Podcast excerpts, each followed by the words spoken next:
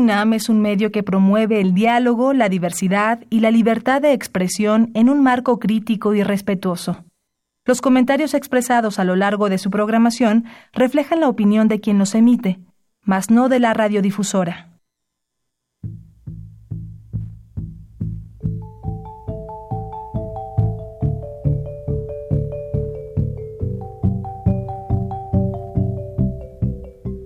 Radio Universidad Nacional y la Facultad de Economía presentan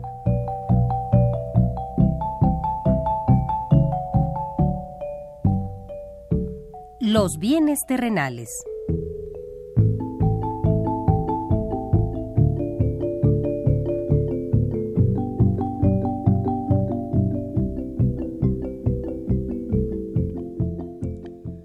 Bienvenidos a este espacio radiofónico de la Facultad de Economía de la UNAM.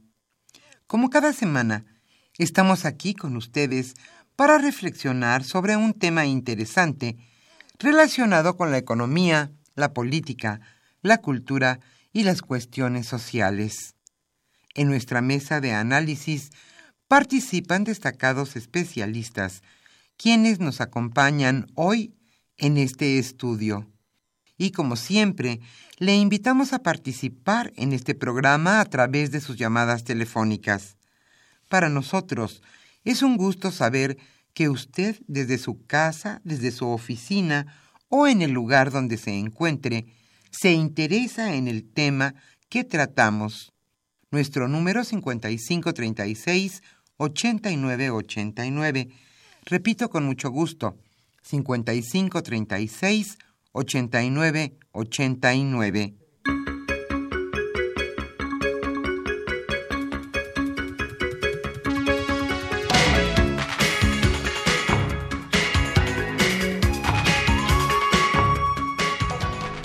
Es un gusto estar nuevamente con ustedes en este subprograma Los bienes terrenales. Hoy estaremos Socorro Montes en los controles técnicos y contestando con mucho gusto sus llamadas telefónicas Pedro Rosales, Orlando Santana y Manuel Mateos. Yo soy Irma Espinosa y le invito a estar con nosotros hasta las 13 horas y después desde luego continuar en la programación de Radio UNAM. Hoy hablaremos de un tema que hemos dejado un poco de lado en estos días de cambios en la administración pública.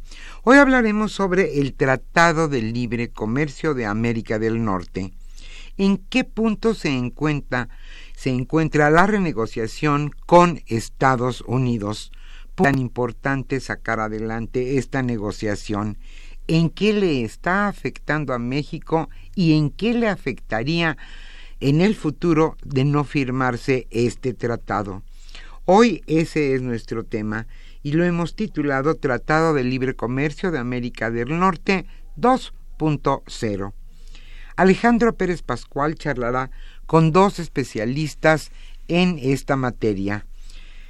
Ellos son profesores del sistema de universidad abierta de nuestra facultad, la Facultad de Economía de la UNAM. Rocío García Aguilar e Ignacio Cruz López son los catedráticos que hoy charlarán con Alejandro Pérez Pascual sobre este tema sin duda importante, muy importante en la agenda nacional, el Tratado de Libre Comercio de América del Norte. Como siempre, le invitamos a participar en este programa a través de sus llamadas telefónicas.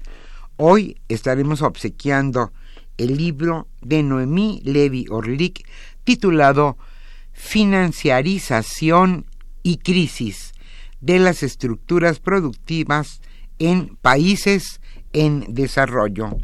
Para nosotros es un gusto que usted se comunique con nosotros. Nuestro número 5536 8989.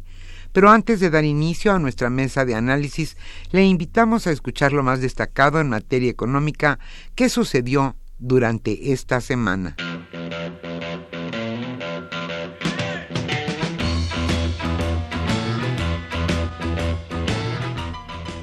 La economía durante la semana.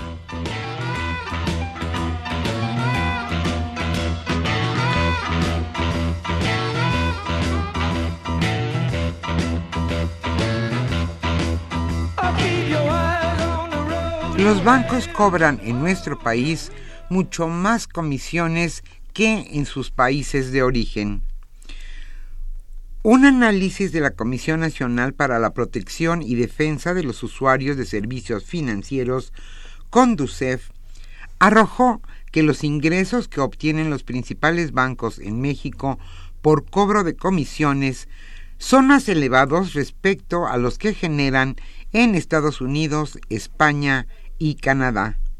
En promedio, 30% de los ingresos del sistema bancario mexicano provienen del cobro de comisiones, pero en algunas instituciones la proporción es mayor.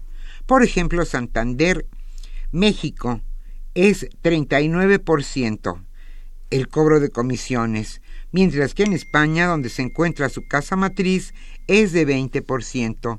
Por lo que respecta a Bancomer, cobra comisiones en nuestro país de 36%, mientras que en España, su país de origen, la proporción es de tan solo, bueno, no tan solo es alta, pero es de 19% contra 36% en México.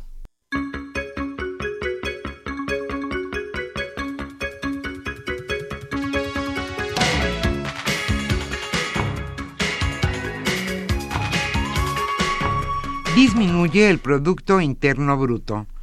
Después de crecer dos trimestres, el Producto Interno Bruto tuvo una reducción de 0.07% de abril a junio respecto a los primeros tres meses del año. Esto como resultado de la disminución en actividades agropecuarias e industriales, en combinación con que aumentó muy poco el sector servicios.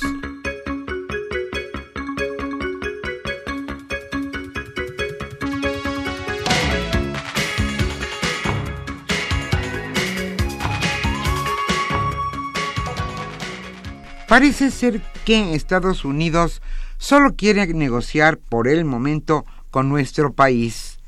Canadá ha sido rechazado en sus recientes intentos de participar con el representante de comercio de Estados Unidos, Robert Lichtiser, y autoridades del gobierno mexicano en la renegociación del Tratado de Libre Comercio.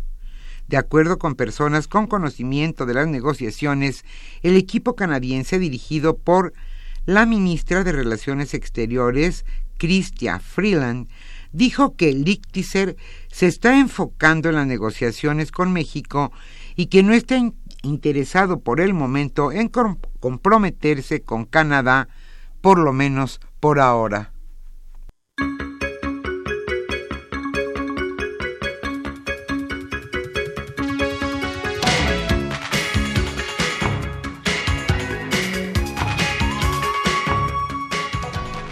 Consecuencias del arancel al acero de nuestro país. El valor de las exportaciones de productos de acero de México a Estados Unidos cayó 43% en el mes de junio respecto al mes previo, como consecuencia de los aranceles que impuso la administración de Donald Trump. En términos de volumen, las exportaciones bajaron 37% en ese periodo. De envíos en junio, cuando a México le aplicaron los impuestos, sumó 189 millones de dólares, frente a los 331 millones que se vendieron en el mes de mayo.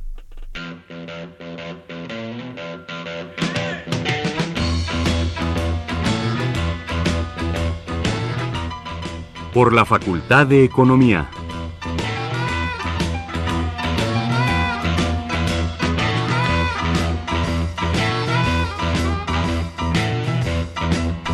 Como señalamos al inicio de este programa, el tema que hoy se abordará en nuestra mesa de análisis es Tratado de Libre Comercio de América del Norte 2.0. Hoy Alejandro Pérez Pascual charlará con dos especialistas en la materia. Ellos son catedráticos del Sistema de Universidad Abierta de nuestra facultad, la Facultad de Economía de la UNAM. Ellos son Rocío García Aguilar e Ignacio Cruz López, A ellos les damos la más cordial bienvenida y a usted, amable Radio Escucha, le invitamos a participar en este programa a través de sus llamadas telefónicas. Para nosotros siempre es un gusto que usted se comunique y nos haga preguntas, comentarios o le podamos resolver, resolver quizá alguna duda sobre el tema. ¿Por qué es tan importante el Tratado de Libre Comercio de América del Norte para nuestro país? Hoy ese será el tema de nuestra mesa de análisis.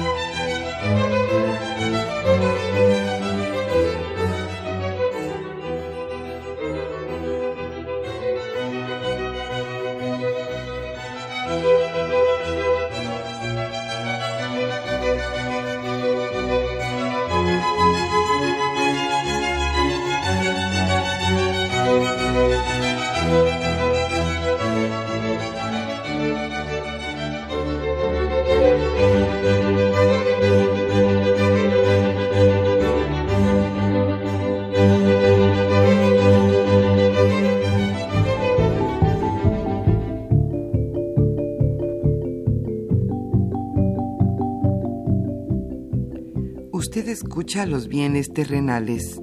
Nos interesa conocer su opinión.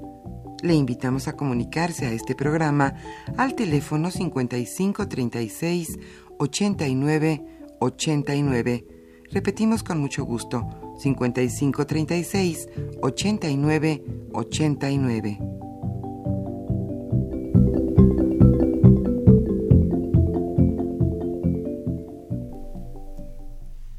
Muy buenas tardes, estimados radioescuchas de los bienes terrenales, programa radiofónico de la Facultad de Economía de nuestra Universidad Nacional Autónoma de México.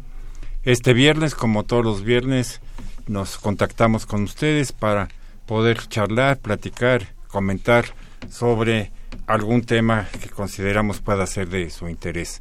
El día de hoy eh, trataremos el tema de las circunstancias que se están viviendo en términos de la renegociación del Tratado de Libre eh, Comercio. Como ustedes sabrán, eh, desde la llegada del presidente Trump eh, al gobierno de los Estados Unidos, este es un tema que ha estado debatiéndose en muy diversos foros, ¿no? Desde la original perspectiva de simplemente anular el Tratado de Libre Comercio hasta la posibilidad que hoy se vislumbra, ¿no? De poder llegar a una a un nuevo tratado de libre comercio, a una renegociación de del mismo. ¿Por qué le hemos llamado el Telecan 2.0? Bueno, porque de alguna manera esta sería la perspectiva más halagüeña, llegar a lo que se dice un 2.0, ¿no? Si no llegamos a, a esa perspectiva, sea un Telecan de más largo plazo, etcétera, hay quien plantea que nos quedaríamos en el Telecan 1.5, ¿no? O y otros que dirían en el Telecan 1.0. Y bueno, la peor perspectiva seguramente sería el no Telecan, ¿no? El Telecan 0.0.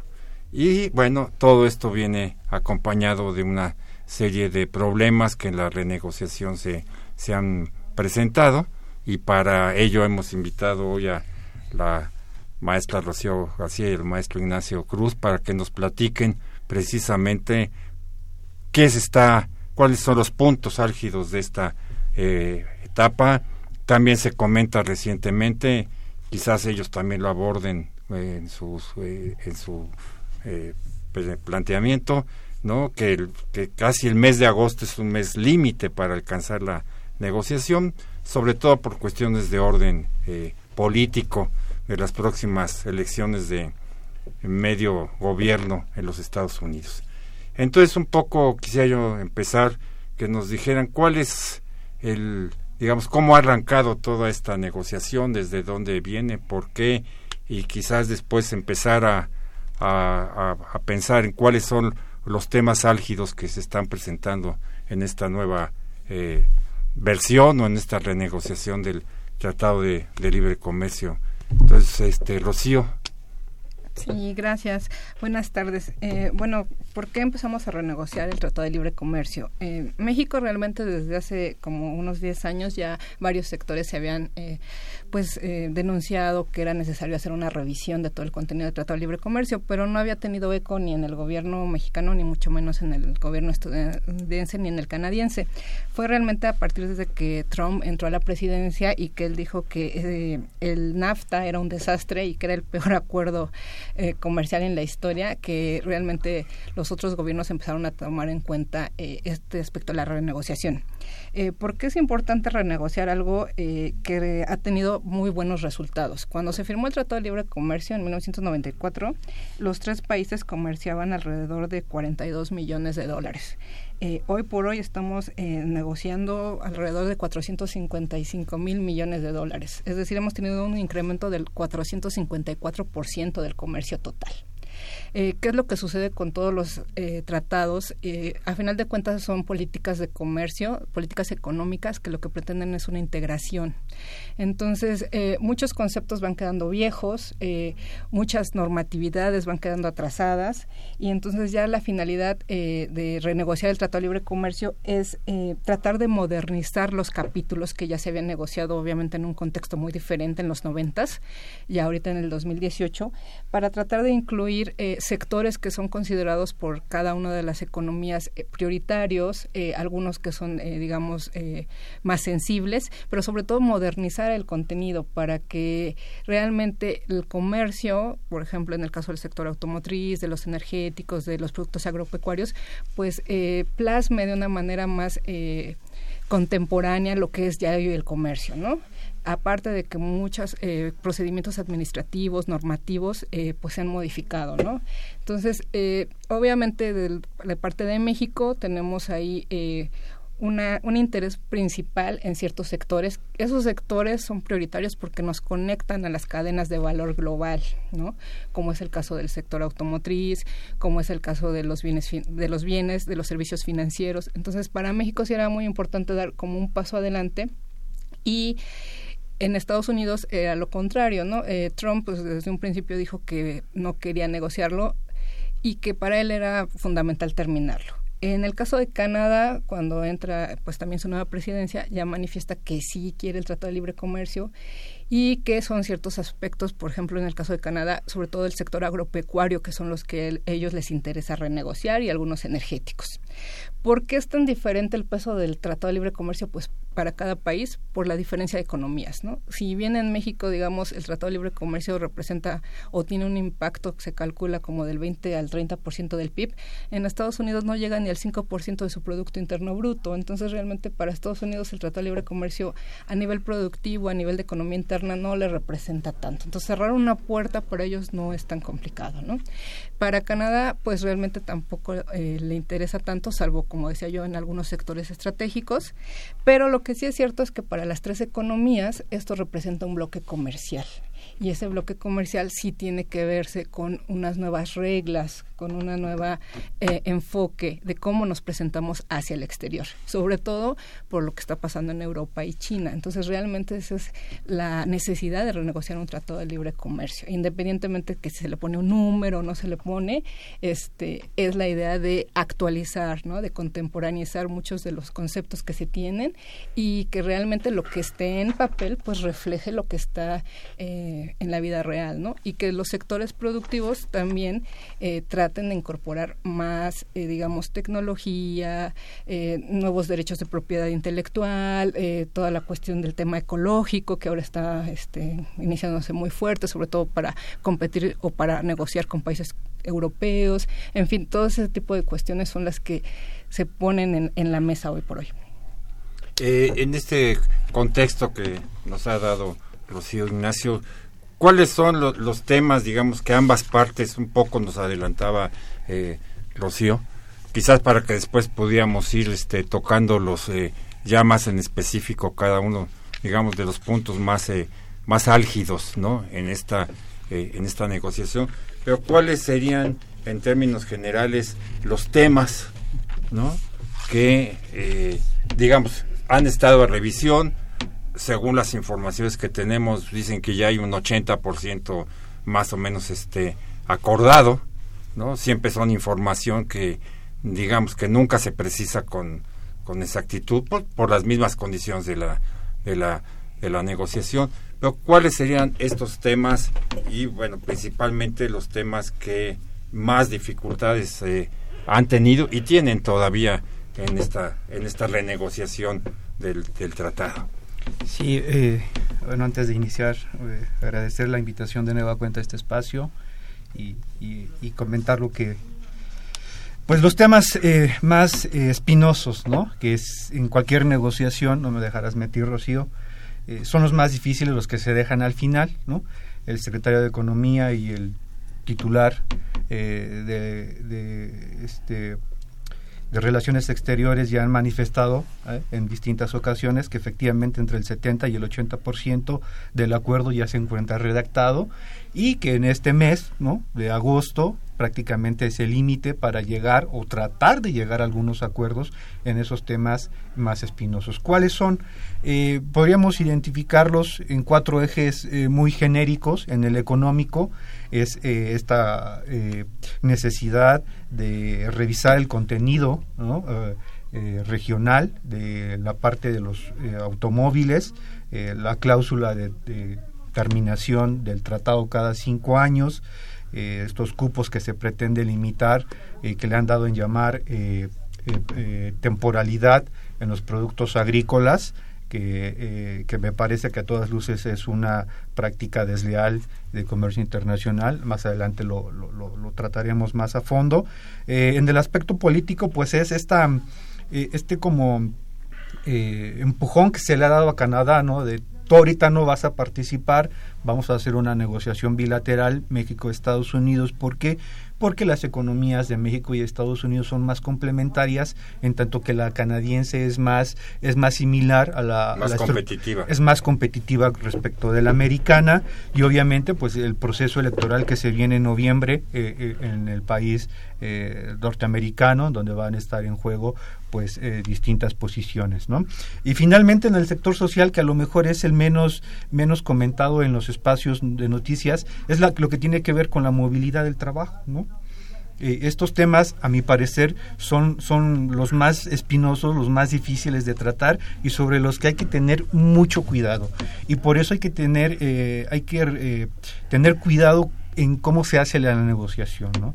No es nada más que que se reúnan los titulares de las distintas secretarías de comercio, sino que también estén acompañados de especialistas en la materia, específicamente de abogados constitucionalistas, para tener mm, evitar que se estén eh, eh, transgrediendo ¿no? las las, eh, las soberanías nacionales como lo han llamado ahora y también abogados especialistas en comercio internacional ¿no? precisamente para ver y, y, esto es otro aspecto que se me olvidó comentar que es la solución de controversias ¿no? para ver que no se estén transgrediendo y después se caiga en un conflicto que no tenga una solución real en este contexto de temas este, generales, quizás el que ha causado, digamos, más revuelo o el que está más en la opinión pública, en la prensa, en los noticieros, es el de la industria automotriz, ¿no? Quizás es, ¿no?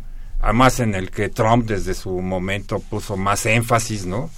Sí, eh, le, nos echó la culpa, ¿no? De toda la crisis, ¿no? Automotriz en Estados Unidos, ¿no? Este, que los pobres norteamericanos de Detroit estaban casi todos muertos de hambre porque las fábricas este, se habían venido todas a, a México y que entonces había gran desempleo en Estados Unidos eh, y que había una competencia desleal en muchos este, terrenos y digamos se presentó como un defensor ¿no?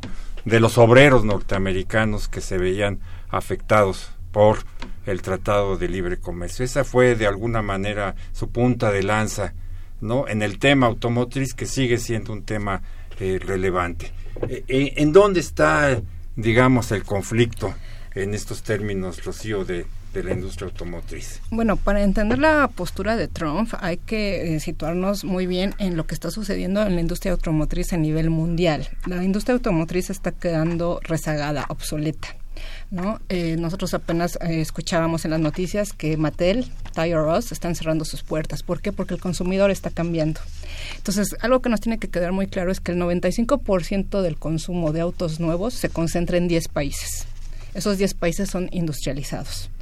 Entonces, realmente el sector automotriz es, eh, digamos, un bastión de lo, de lo que fue Estados Unidos en su época gloriosa, ¿no? Cuando fue una industrialización bastante fuerte, por ahí de la eh, Segunda Guerra Mundial.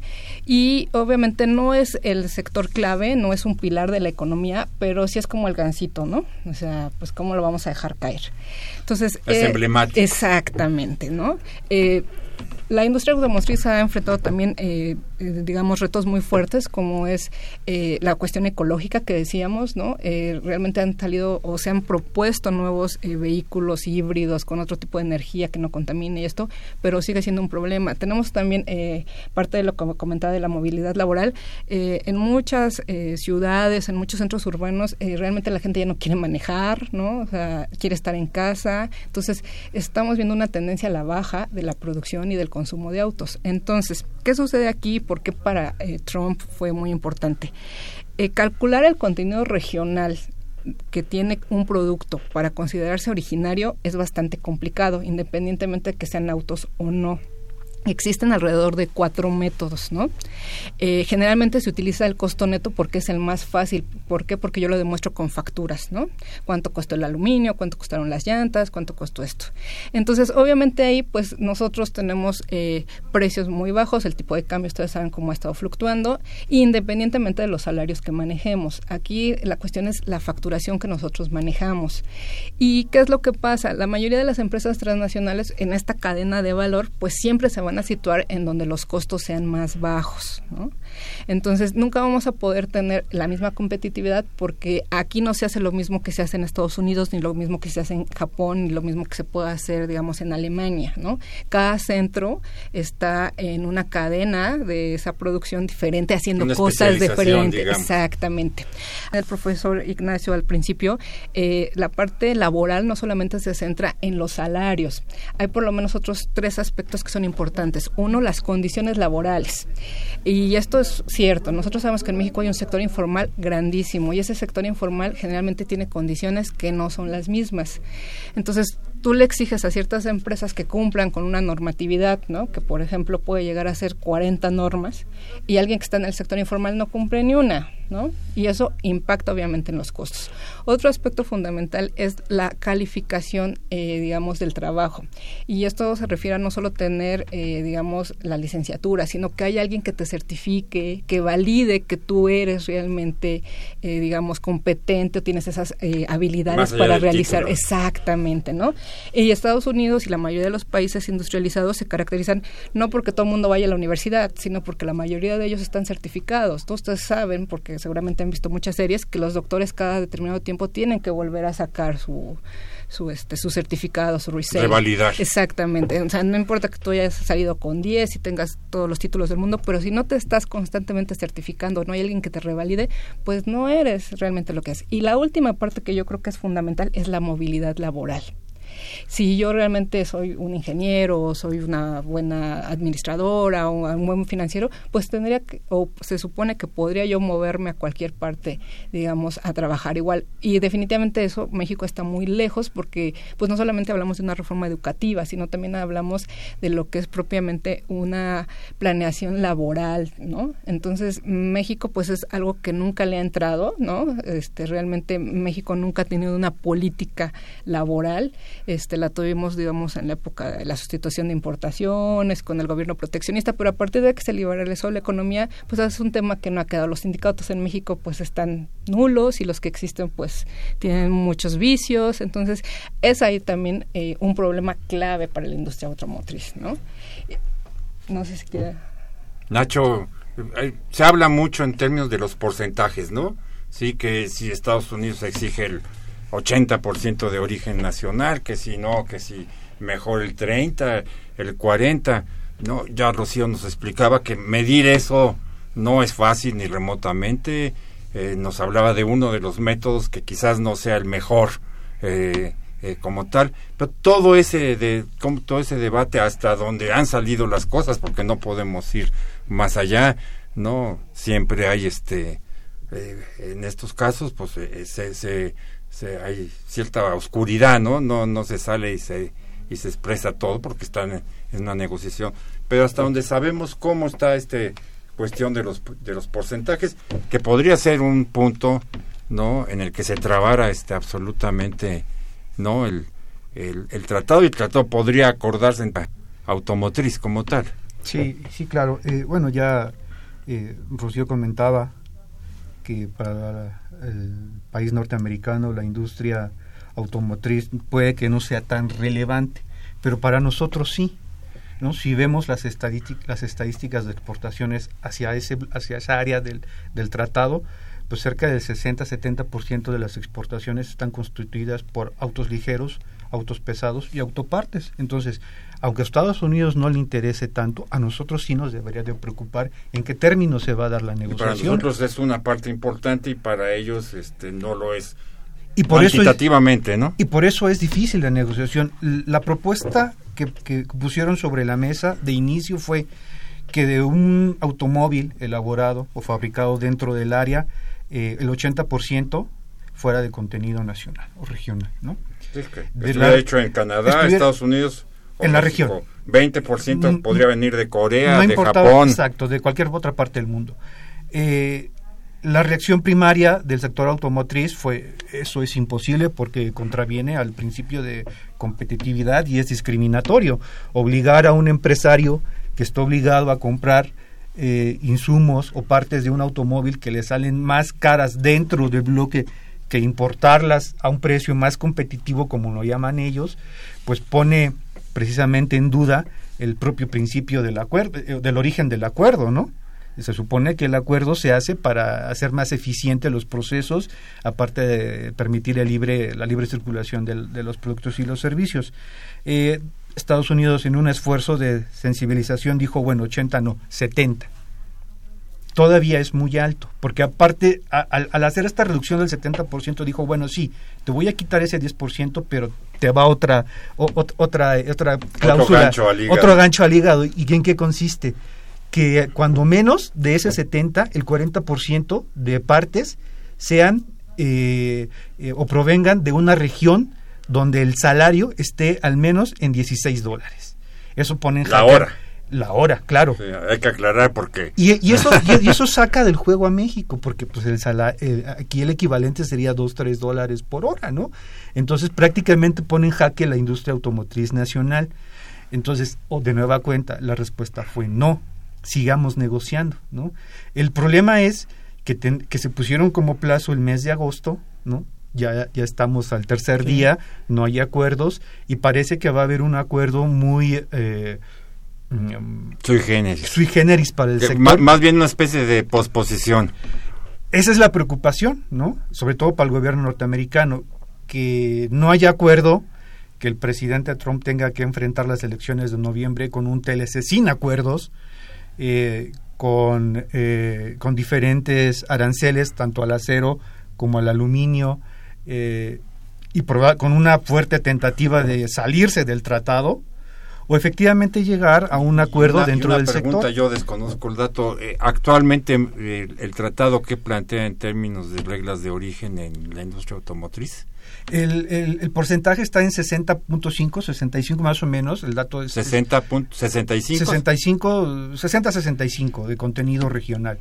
Eh, o sea, 70 no sería tan lejano a lo que hoy tenemos. No, lo que es preocupante es que el 40% del origen de esos componentes prácticamente tendría que ser americano o canadiense. Sí, la cuestión es que recordemos, los autos, eh, por ejemplo, tienen eh, una parte que es el motor, ¿no? Otra parte que sería el sistema eléctrico, otra parte que sería, eh, digamos, el sistema de combustible, todo eso. Entonces, vamos midiendo ahora sí que por cada sistema de ellos y ahí es donde... exactamente. Entonces, es ahí donde México no, no llega a alcanzar. Sí se ponen reglas de origen muy estrictas, ¿no? repito, aquí depende mucho del método que utilicemos para calcular el valor de contenido regional. Y eso ya son negociaciones ya muy mucho más específicas. muy específicas, Muy este, específicas. ¿no? En donde entran los expertos realmente. Porque además ¿no? recordemos que en la letra México- chiquita, Sí, digamos, del y tratado. recordemos algo, en México no existen armadoras mexicanas, todas las armadoras que tenemos son, extranjeras, entonces nosotros tenemos que preguntarle principalmente a los japoneses, a los alemanes Y a los, los mismos, americanos a los mismos mismos. americanos que ahora sí que Sí, eh, están de acuerdo. Trump Coreanos. les está pateando a su, a su misma gente, ¿no? Se queja porque, pues, pobrecitos, pero del otro lado le dijeron, no, ya que estamos haciendo autos. Entonces, no hay armadores mexicanos. Tendríamos que preguntarles. Obviamente, los japoneses son muy competitivos, por ejemplo, en toda la parte eléctrica y, digamos, eh, de aluminio, de Y además su mercado es Estados Unidos. Exactamente. Entonces ahí realmente pues está jugando un poco, digamos, una paranoia que no tiene mucha salida porque pues le está pegando a su misma gente. Y repito, el consumo de autos, el 95% es en países industrializados. Muy bien, va- vamos. Ah, perdón. Rápidamente, adelante, porque sí. sé que vamos a un, a un corte. Eh, eh, en, en la Nación Americana salió una encuesta muy interesante donde eh, a grandes rasgos concluyeron que el 30% de sus consumidores de automóviles estaban dispuestos a asumir, eh, eh, perdón, no estaban dispuestos a asumir ese incremento en el costos si es que esta cláusula pasa, ¿no? Entonces es interesante cómo eh, eh, los, pol- lo- los políticos proponen, pero el consumidor final no está de acuerdo, ¿no? Entonces esos son los aspectos que hay que tener en cuenta al momento de negociar. Muy bien, vamos a un pequeño corte de la estación. En un momento estamos de regreso con ustedes, estimados radioescuchas.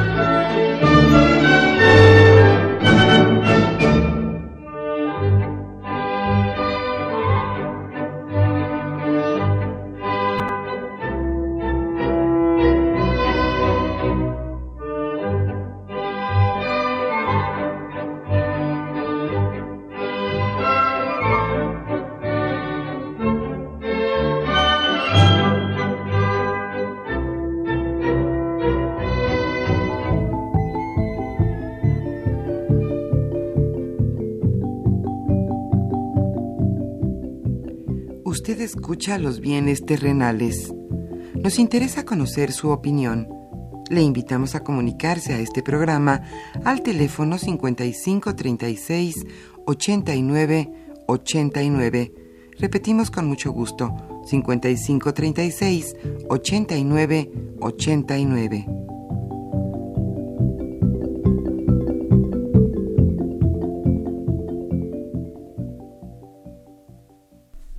Estamos de regreso con ustedes, estimados radioescuchas de los bienes terrenales, platicando aquí con la maestro Rocío García y el maestro Ignacio Cruz sobre las perspectivas de la renegociación del, Tratado de Libre Comercio eh, como tal. Eh, otro de los temas que han estado en la, en la mesa, en, la opinión pública, es esta idea del presidente Trump de revisiones cada cinco, cada cinco años y ahí también hay un problema de, litigio eh, como tal, ¿no? ¿Cómo está este, este asunto, Ignacio? ¿Por qué, ¿Por qué plantear en los cinco años y por qué, de otro lado, plantear un largo plazo? Sí, eh, bueno, siempre es importante que al momento de diseñar y elaborar un tratado, un acuerdo comercial, se incluya este principio de revisión y mejora, ¿no? Porque obviamente las condiciones en las cuales se firma van a ir, son cambiantes, ¿no? En el corto, eh, en el mediano y en el largo plazo. Sin embargo, la propuesta que hace el gobierno de Estados Unidos es, es muy agresiva, ¿no?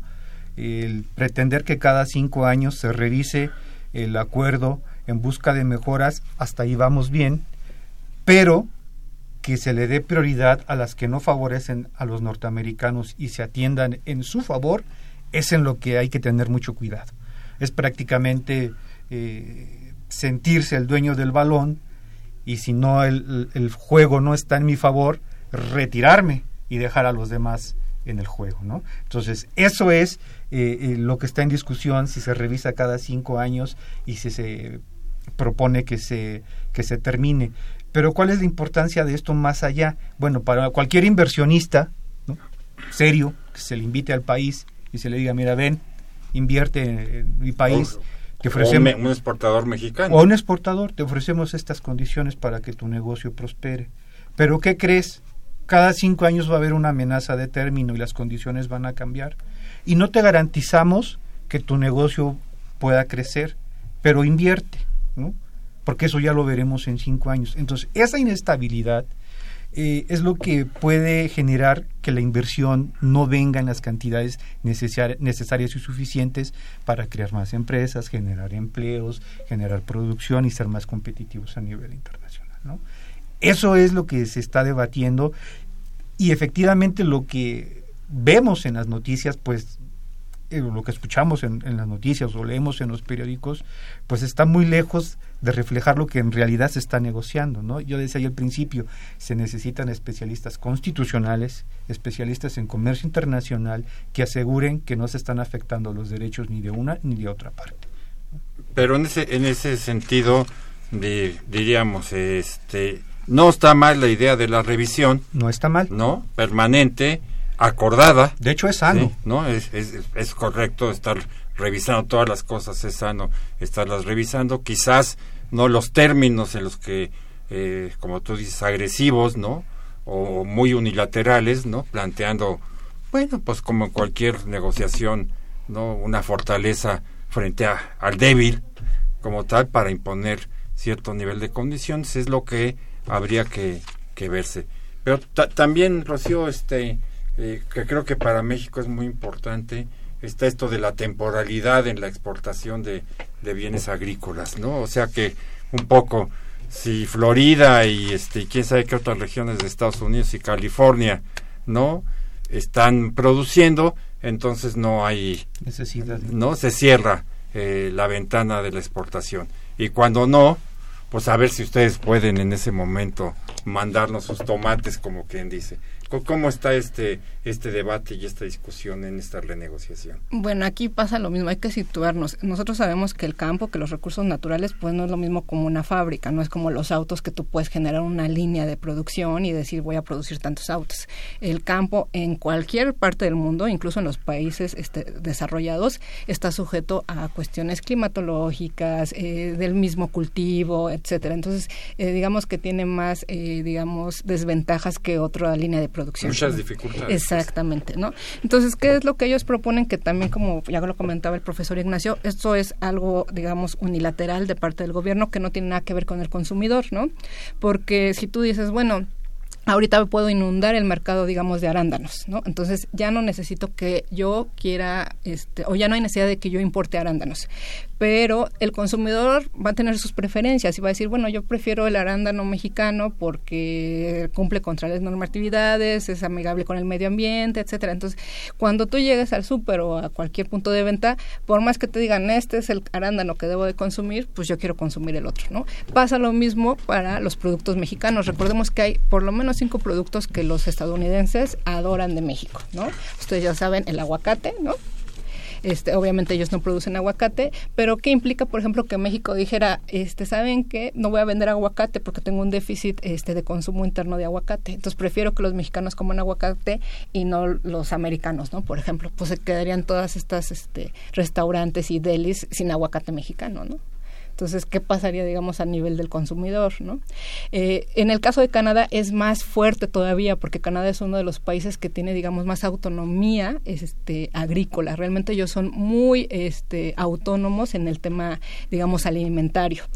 Eh, y para ellos es más importante saber realmente de dónde vienen estos productos, con qué especificaciones cuentan, cuál es la normatividad que cumplen, ¿no?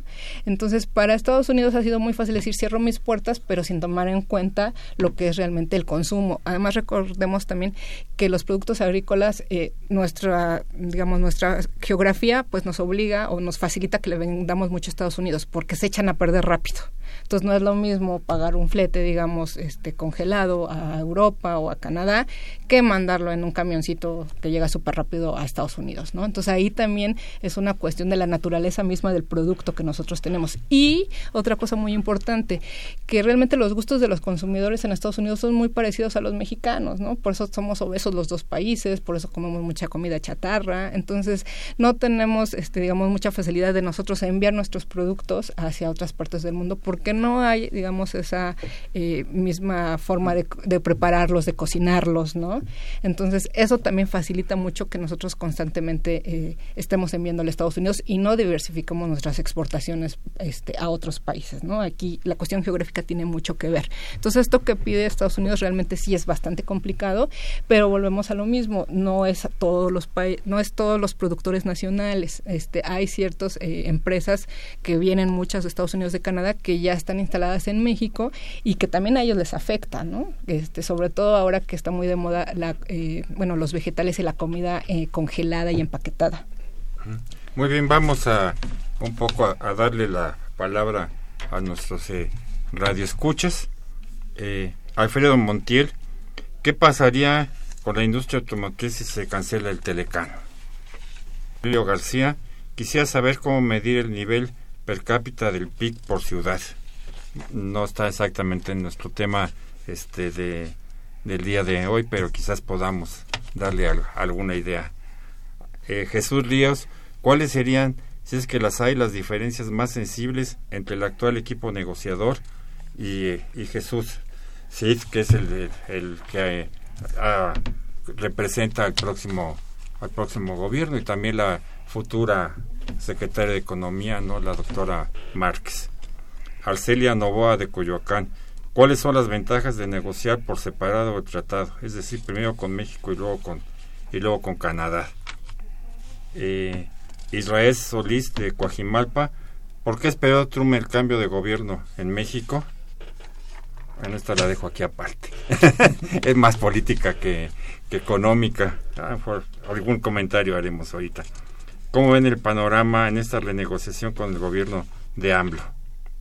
Eh, Manuel Quiroz, ¿creen que el tipo de cambio se vea favorable como lo hemos visto estos eh, los, los recientes días cuando el, el Telecán se consolide fundamentalmente? Eh, Liliana Villanueva, ¿consideran que en este tratado nuevo se pueden sentar las bases que ayuden a una economía verde en América en América del Norte? Norberto Escamilla López de Benito Juárez, el acero de exportación mexicano cayó drásticamente con los aranjeles de Donald Trump. Sí, lo, lo comentábamos en la introducción del, del, programa. Se vio claramente las exportaciones de, de junio. Y la doctora Arcelia Rosas, supongo, estamos peleando por el TLC, pero esos dólares que se ganan de las exportaciones realmente se entran a México.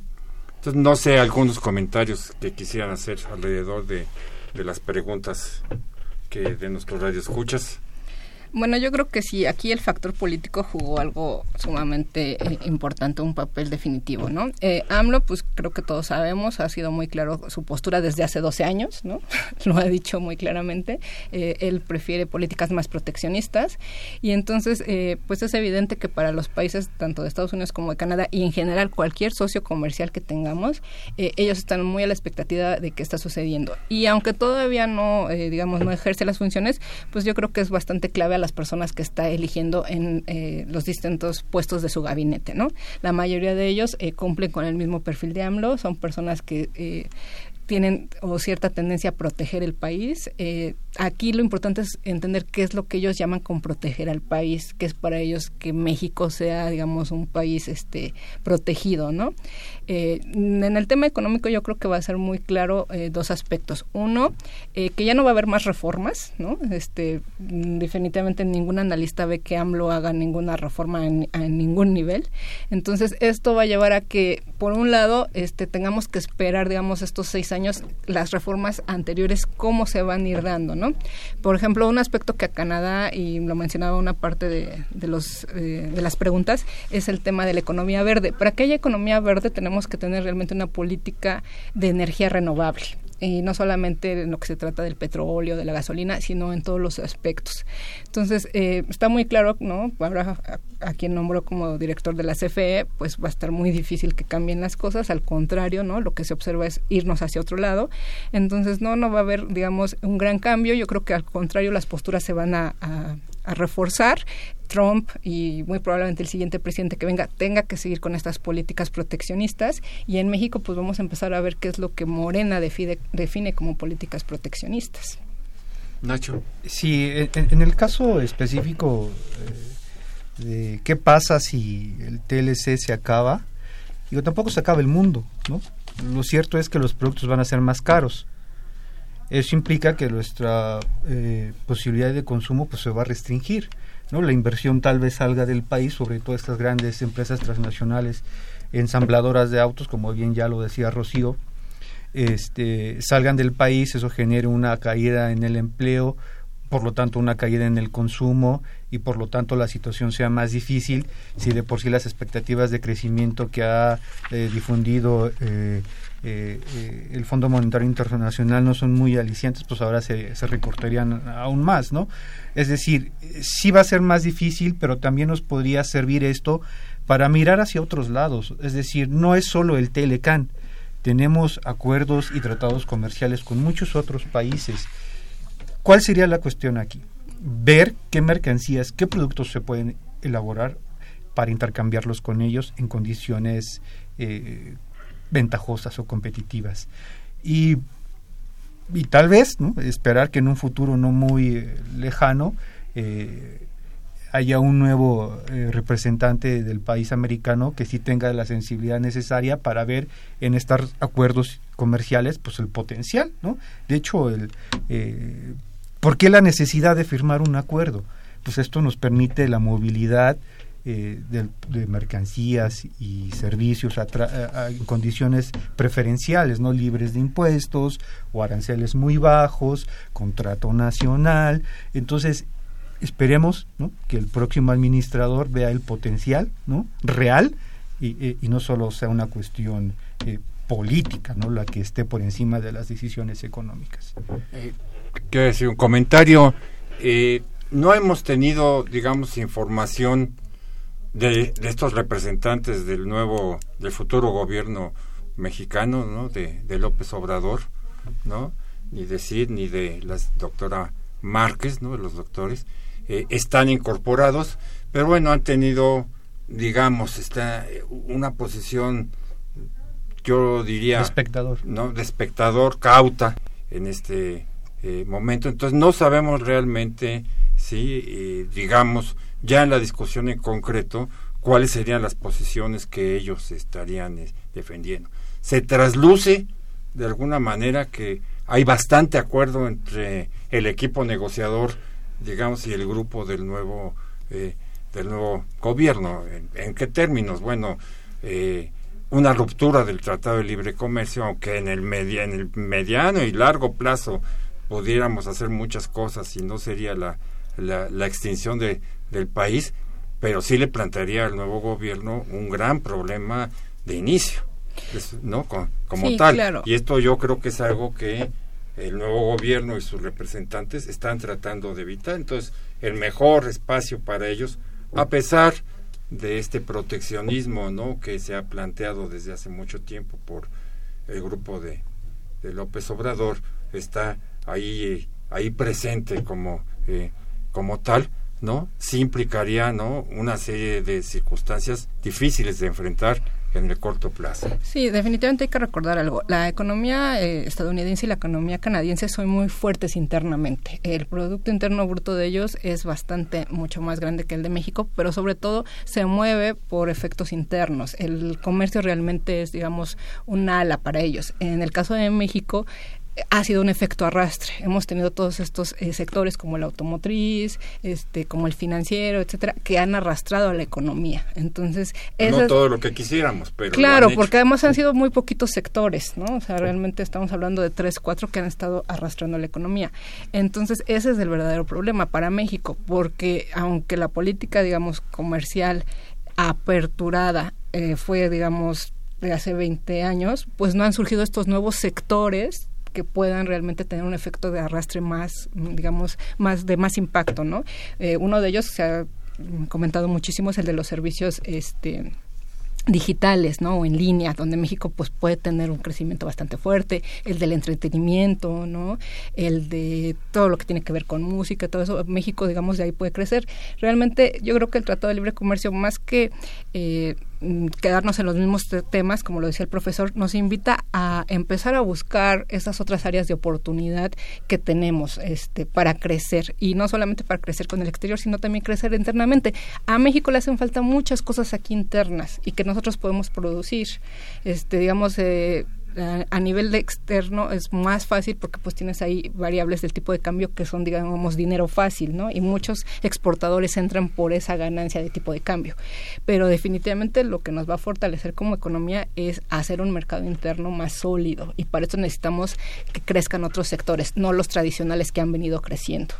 No, nada más, Nacho, a ver si quieres un comentario esto, algunas de las preguntas que preguntaban sobre eh, sobre el peso, ¿no? El, el, el tipo de cambio. Creo que estamos en un escenario, digamos, en que se puede gestar o certidumbre o incertidumbre. ¿sí? Y eso repercute en todo, por lo menos en el corto plazo, en toda la, eh, en toda la economía mexicana como tal. ¿sí?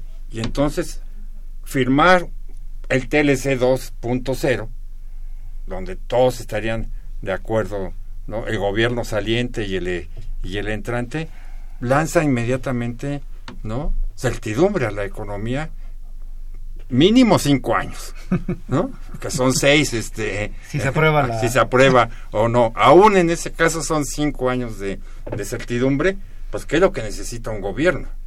¿No? Como, este, como tal. Que además más o menos coincidiría, aunque se reeligiera Trump, más o menos también con la terminación del gobierno del propio este Trump en Estados Unidos. Entonces también hay de los dos lados una necesidad de, certidumbre, ¿no? Aunque no se caiga el país, pues no firmar implica incertidumbre y esto tiene repercusión en todas las variables económicas. No sé cómo lo ves. Sí, también digo, este, este, este escenario lo, lo comenté eh, como un extremo, ¿no? No es que no se vaya a dar una firma eh, del Tratado de Libre Comercio se va a firmar, ya decíamos que el 80% del acuerdo ya está redactado. Lo que sí puede ocurrir es que no sea tan beneficioso para nosotros. No sea, pues se quede en 1.8. ¿no? O 1.5. Probablemente, no, lo sabemos, eso lo veremos el siguiente mes. El detalle es que sí, efectivamente, hay variables que sí podemos controlar, las variables internas. Hay variables que no podemos controlar, ¿no? Como el sentir del presidente estadounidense. Si el día de mañana amanece de malas y dice no, me salgo del tratado, pues es una condición que no podemos controlar. Lo interno, que es lo que decía ya Rocío, que sí podemos controlar, es ver cómo podemos fortalecer el mercado interno, cómo incorporar a las pequeñas y medianas empresas a las cadenas de valor para que después se, se incorporen a las cadenas globales de valor, cómo hacer que nuestra fuerza de trabajo sea más competitiva, pero en términos reales, no en términos artificiales. Pero son 10 años. Sí, digo, el, el día de mañana no se va a solucionar el problema con la firma de, o no del Tratado de Libre Comercio, ¿no? Es un proceso que hay que entender que se va a dar en un par de años, tal vez cinco, tal vez diez, pero que hay que tener muchas expectativas sobre él. Y yo creo que hay que ser más optimistas. Realmente está cambiando mucho este México y la gente que está ahora está más preparada y yo creo que está en mejores condiciones de, de apoyar un cambio más rápido. Muy bien, pues muchísimas gracias, gracias a nuestros radioescuchas y los esperamos aquí el próximo viernes en otra emisión de Los Bienes Terrenales.